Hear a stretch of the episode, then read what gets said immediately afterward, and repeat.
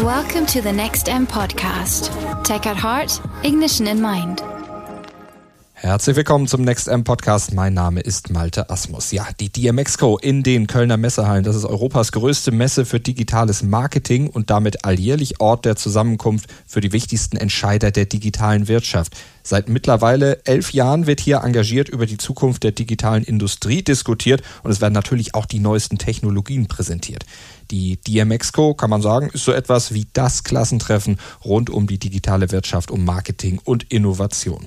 Mit 40.000 Besuchern, 1000 Ausstellern und über 660 Speakern an den beiden Messetagen war die DMXCO auch 2019 wieder ein digitales Spektakel. Und das stand in diesem Jahr unter dem Motto Trust in You. Warum die Veranstalter gerade dieses Motto gewählt haben, was sie damit verbinden, das hat uns der Chief Advisor der DMXCO, Dominik Matika, erklärt. Es geht halt um Vertrauen, um die Zukunft zu gestalten, braucht es Selbstvertrauen dass dies uns gelingt, wenn wir einfach mehr Vertrauen haben in uns selbst, mehr Vertrauen der Gesellschaft, in uns als Branche, äh, dass Digitalisierung besser ist als keine Digitalisierung, wenn wir das Vertrauen wieder gewinnen als Industrie, dass wir mit Daten der Nutzer vertrauensvoll und respektvoll umgehen, dann haben wir alles richtig gemacht. So ist der Begriff zu verstehen. Das sagt Dominik Matika, Chief Advisor der DMXCO zum Motto der Veranstaltung Trust in You. Auf Deutsch, habt Vertrauen in dich selbst, aber auch habt Vertrauen in euch gegenseitig. Ein mehrdeutiges Motto und eins mit ganz vielen Facetten. Und noch dazu ein extrem aktuelles, denn, so hat die Kommunikationsagentur Edelmann in einer Untersuchung herausgefunden, 83 Prozent der Verbraucher geben an, dass das Vertrauen in eine Marke für sie entscheidend beim Einkauf ist. Doch zu vertrauen, das fällt gerade im Digitalbereich immer schwerer. Automatisierung im Marketing, immer mehr Technik in der Werbung und auch künstliche Intelligenzen, die setzen auf Seiten des Konsumenten, aber auch auf Unternehmensseite eben ein großes Maß an Vertrauen in die neuen technischen Möglichkeiten voraus. Und gerade auf Nutzerseite lässt sich im ohnehin manchmal etwas digitalfeindlich anmutenden Deutschland eine immer mehr wachsende Technikskepsis erkennen. Skepsis oder vielfach sogar Misstrauen, das vielleicht daher rührt, dass viele die neuen technischen Möglichkeiten einfach gar nicht mehr verstehen, weil sie in immer kürzerer Zeit immer komplexer werden. Und genau deshalb besteht auch für Matika großer Handlungsbedarf. Ich persönlich sehe natürlich sehr, sehr viele Datenlecks auf Seiten der Unternehmen, vor allen Dingen in den vergangenen zwölf Monaten, die natürlich das Vertrauen der Nutzer vielerorts untergraben haben. Dies gilt es natürlich zurückzugewinnen. Nutzer brauchen aber natürlich auch Zeit, um sich an technische Innovation zu gewöhnen. Das heißt, Unternehmen sind meiner Meinung nach eher in der Bringschuld, dieses Vertrauen ernsthaft und proaktiv zu spielen, um das Vertrauen der Nutzer, der Konsumenten und auch der Gesellschaft overall wieder zurückzugewinnen. Aber auch die Nutzer, die Konsumenten seien gefordert, findet Matika. Sie müssten bewusster und stärker darauf achten, wem sie überhaupt ihre Daten zur Verfügung stellten. Denn es wäre eine Utopie zu glauben, dass wir kurzfristig nur noch weiße Schäfchen in der Digitalwelt hätten. Und gerade deshalb glaube ich schon, dass es ein Zusammenspiel ist beider Parteien.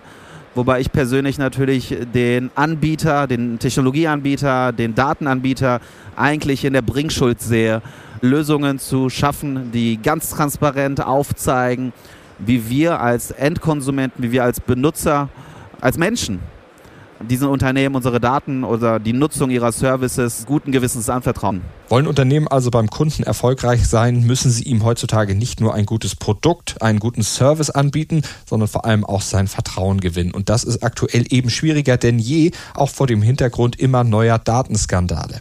Erst kürzlich wurde zum Beispiel entdeckt, dass eigentlich vertrauliche medizinische Daten von Millionen Patienten jahrelang öffentlich im Netz zugänglich waren. Ganze Bereiche sind durch solchen Datenklau in schlechtes Licht gerückt worden. Das weiß auch Stefan Randjelowitsch, Brand Safety Manager EMEA der Group M, der weltweit führenden Media-Agenturgruppe.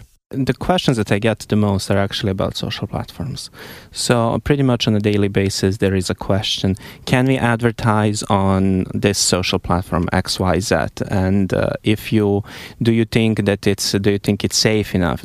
Das sind die Sorgen, mit denen Kunden auf eine Agentur wie die Group M zukommen und die wiederum die Group M nimmt diese Sorgen ernst, rät aber weder zu noch ab, auf einer bestimmten Plattform zu werben. Sie weist lediglich auf die möglichen Risiken hin, die bestehen, sollte man sich dafür entscheiden, die eine oder andere Plattform zu nutzen. Und so verdient man sich als Agentur letztlich das Vertrauen der Klienten und Kunden. Denn die Group M hält sich dabei an Regeln, die zum Beispiel auch Dominik Matika, der Chief Advisor der DMXCO, für essentiell hält, damit Unternehmen ihre Kunden auch in Zeiten großer Verunsicherung bei der Stange halten können. Wichtiger ist, dass die Versprechen, äh, die Produktversprechen, die gegeben werden seitens der Unternehmen, möglichst eingehalten werden und sich Unternehmen auch mal trauen zu sagen, hey, das funktioniert noch nicht. Hey, dieses Feature haben wir noch nicht. Hey, das könnte ein Problem werden für dich. Aber wir wissen um dieses Problem. Siehst du das auch so? Können wir zum Beispiel in einem Co-Creation-Prozess gemeinsam an der Erarbeitung dieser Themen arbeiten. Und wenn man den Verbraucher respektiert und ihn ausreichend in den Mittelpunkt stellt, also wirklich auf Eye-Level einen Gesprächspartner sucht und ihn mal wirklich fragt, ja, was ist dein Problem, was ist, äh, bist du mit dieser Lösung, die ich jetzt hier anbiete, zufrieden oder wo muss ich nachbessern, wäre uns mehr geholfen. Vertrauen schaffen durch Transparenz. Das klingt erstmal gut, aber wie kann das ganz praktisch funktionieren? Wie kann man den Kunden wieder dazu bringen, einer Marke auch zu vertrauen? Julian Kramer, Chief Experience Ambassador von Adobe, ist überzeugt, das kann funktionieren. Am besten über Erlebnisse, also über User Experience. Ich glaube, es gibt zwei Trends. Einerseits merkst du in den jüngeren Generationen, dass der Materialismus so ein bisschen abnimmt und eben Erlebnisse stärker gekauft werden. Gleichzeitig äh, merkst du, dass im digitalen Raum, wo also Interaktion zwischen Marken und Kunden 24-7 365 Tage im Jahr stattfindet, dass das Kundenerlebnis, also wie Dinge reibungslos funktionieren, wie sie auf einen eingehen, ähm, immer wichtiger werden. Denn früher waren wir ja limitiert. Also wir hatten unsere Printanzeigen irgendwie einmal im Monat in irgendeiner Zeitung, die uns interessiert hat. Unser Laden hatte ab einer bestimmten Uhrzeit zu. Das war alles sehr limitiert. Und heute kannst du mit deinem Smartphone ja mit jeder Marke jederzeit in Kontakt treten. Und ich glaube, da hat man einfach verstanden, dass das Kundenerlebnis über das rein transaktionale Verhältnis äh, zu limitierten Zeiten heraus eben zunehmend wichtiger wird. Denn Vertrauen kommt letztlich von Vertrautheit. Trust in You heißt, vertraut euch gegenseitig, Unternehmer und Kunde. Trust in You bedeutet aber eben auch, vertrau dir selbst Unternehmer. Denn um mit neuen Ideen an den Start zu gehen, braucht es vor allem auch Selbstvertrauen. Schließlich muss man ja in einem sich dynamisch entwickelnden Markt immer wieder neu denken. Als Werbetreibender zum Beispiel, wie man den Konsumenten in Zeiten von Adblockern, anonymen Surfen überhaupt noch erreicht, beziehungsweise wie man ihn sogar mit einer für ihn auch relevanten Werbebotschaft erreicht. Das ist ein Problem, mit dem sich Philipp Dommers beschäftigt hat. Er ist Co-Founder und Geschäftsführer von Relect. Das Unternehmen bietet dem User die Möglichkeit, sich die Werbung auszusuchen, die er konsumiert. Doch damit der User das auch freiwillig tut, braucht er was? Genau, Vertrauen in den Anbieter. Und das versuchen Dommers und Relect aufzubauen. Wir versuchen eine Situation herzustellen, wo der Konsument, wo der Benutzer von digitalen Services oder grundsätzlich äh, der Leser von digitalen Inhalten wirklich bereit dazu ist, Werbung sich anzuschauen. Und das machen wir mit einer sehr konsequenten Transparenz und schaffen dann so auch einen Moment, wo er ähm, dann auch bereit dazu ist. Im ersten Schritt versuchen wir durch unterschiedliche Platzierungen, die wir mittlerweile entwickelt haben, dem Nutzer die Möglichkeit zu geben, sich für Werbung zu entscheiden. Das heißt, er weiß, okay, wenn ich diese Handlung tue, dann werde ich jetzt auch Werbung schauen. Ähm, Im zweiten Schritt, wenn wir diese grundsätzliche Bereitschaft haben, ähm, zeigen wir dem Nutzer unterschiedliche Kampagnen, die ihm in dem Moment zur Verfügung stehen. Und die passen natürlich grundsätzlich auch zu seiner Zielgruppe oder seinen Interessen. Äh, aber der Nutzer ist derjenige, der dann selbst entscheidet, welche dieser Kampagnen er auch anschauen möchte. Das heißt, das ist eigentlich nichts anderes als ein Targeting. Ähm, wir nennen es auch organisches Targeting. Das heißt, der Nutzer entscheidet im letzten, in letzter Konsequenz, welche Kampagne zu ihm passt. Er startet die dann, also sucht sie sich aus. Das kann man sich optisch oder bildlich gerade so ein bisschen vorstellen wie so ein Netflix für Werbung. Klingt erstmal einfach und gut, ist es aber nicht, denn es gibt ja ein Hindernis den Adblocker. In Deutschland ist es so, dass, ähm, und das ist die aktuelle Zahl von Statista, 33 Prozent aller Internetnutzer Adblock-Nutzer sind. Und das Besondere ist, dass diese 33 Prozent, das ist eine, schon eine große Masse, eigentlich für die gesamte digitale Werbeindustrie fast blind sind. Das heißt, man kann die kaum erreichen ähm, über herkömmliche Kanäle. Da fragen wir den Nutzer ganz offen, du weißt, diese Seite finanziert sich durch Werbung. Hast du Lust, die Redaktion, die hier für dich kostenfrei Content zur Verfügung stellt, zu honorieren, indem du jetzt einen Werbespot schaust? Und dann gibt es zwei Möglichkeiten, ja und nein. Und ähm, man ist überrascht, wie viele Nutzer tatsächlich auch bereit sind, wenn man sie nur höflich fragt, das auch zu tun. Das heißt, wir haben äh, nicht selten ähm, da Sharings von 40 bis 45 Prozent der Nutzer, die aktiv Ja sagen. Und dann natürlich im Folge dessen ähm, folgt wieder unser Prozess, den ich eben erklärt habe. Das heißt, auch da zeigen wir Kampagnen, die zur Verfügung stehen und haben auch da eben den selbstbestimmten äh, Werbekonsum dann äh, erzeugt. Eine andere Form, Adressaten besser zu erreichen, ist die gezielte Ansprache via Addressable TV. Das ist eine neue Technologie, die gleich zwei Welten verbindet, erklärt Lydia Zicker von Mediacom. Es ist tatsächlich so, dass bei diesem Produkt das digitale technische Setup auf den klassischen linearen Fernsehkonsum quasi trifft. Und der Unterschied zu klassischer TV-Werbung ist der, dass man eben nicht in die breite Masse kommuniziert, sondern nutzerorientiert auch die kleinere Gruppe anspricht, die man gerne targeten möchte. Zum Beispiel nach soziodemografischen Kriterien wie Alter, Geschlecht oder auch Haushaltseinkommen. Und das hat wiederum einen Mehrwert für die Nutzer, denn, so ergänzt Andrea Zenner von Mediacom. Im Endeffekt wenn man es denn so will, ist die Werbung, die der Nutzer sieht, dann relevanter für ihn.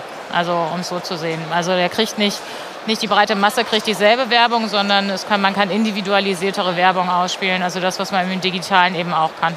Das ist im Grunde das, was er, weil, weil das reine TV-Programm ist ja dasselbe. Die Erwartungen der Branche sind hoch. Addressable TV gilt als der wohl größte Wachstumstreiber für TV-Werbung in den nächsten Jahren. Aktuell sollen bereits 18 Millionen TV-Geräte im deutschsprachigen Raum für Addressable TV und individualisierte Werbung erreichbar sein. Und der Markt, der soll bis 2022 im einstelligen Euro-Milliardenbereich liegen.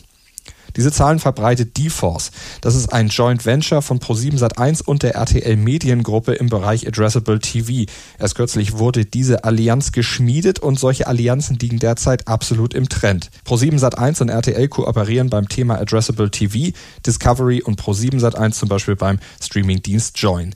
Das Ziel der Unternehmen ist klar. Der Werbemarkt wird aktuell von Facebook, Google und Amazon dominiert und sie treten jetzt gemeinsam auf damit sie wieder ein größeres Stück vom Kuchen abbekommen können. Speziell DeForce macht dafür das Inventar von Pro7 Sat1 und RTL über eine von beiden genutzte automatisierte Buchungsplattform für den programmatischen Media-Einkauf zugänglich. Mit einem Ziel. Deutschland ist auch an der Stelle, was die Technik anbelangt, ein bisschen später dran, aber wir sind schon auf einem guten Kurs. Und wir erwarten uns natürlich jetzt gerade von DeForce, dass die Produkte an sich, die angeboten werden, auch standardisiert werden. Einheitliche Standards ist ein weiterer Faktor, der zur Vertrauensbildung beitragen und Kunden dazu bringen kann, zu sagen, I trust in you. Wir haben in diesem Podcast viel über Vertrauen gesprochen. Vertrauen in Kunden, Vertrauen von Kunden, Vertrauen in Unternehmen und Vertrauen von Unternehmen. Realismus hat in dem Punkt die wilde Euphorie der letzten Jahre abgelöst, kann man feststellen. Schließen wir mit Matikas generellen Blick auf die Zukunft der Branche. Er gibt einen Ausblick voller Vertrauen und auch Selbstvertrauen auf das Entwicklungspotenzial der gesamten Branche offen Vertrauen haben in sich selbst, auch in das offene Gespräch mit deinen Kunden und dann immer weiter iterieren, bis dein Produkt genau die Probleme löst, die du ursprünglich vielleicht mal gedacht hattest, äh, dass es sie löst. Ja, ich bin sehr, sehr positiv, dass wir das schaffen gemeinsam. Nur gemeinsam ist es also zu schaffen. Wenn wir jetzt nochmal zusammenfassen, welche ganz handfeste Botschaft, welche Erkenntnis nehmen wir nun mit von der DMX Code 2019? Aus Unternehmersicht könnte man es vielleicht so zusammenfassen. Seid nicht perfekt, seid authentisch. Das klappt allerdings nur dann, wenn auch der Konsument mitspielt. Denn der muss sich davon ja dann auch überzeugen lassen oder einfach mutig einen Vertrauensvorschub leisten. Ganz im Sinne von Ernest Hemingway, denn wie sagte der große Literat einst so treffend, der beste Weg herauszufinden, ob man jemandem vertrauen kann, ist ihm zu vertrauen.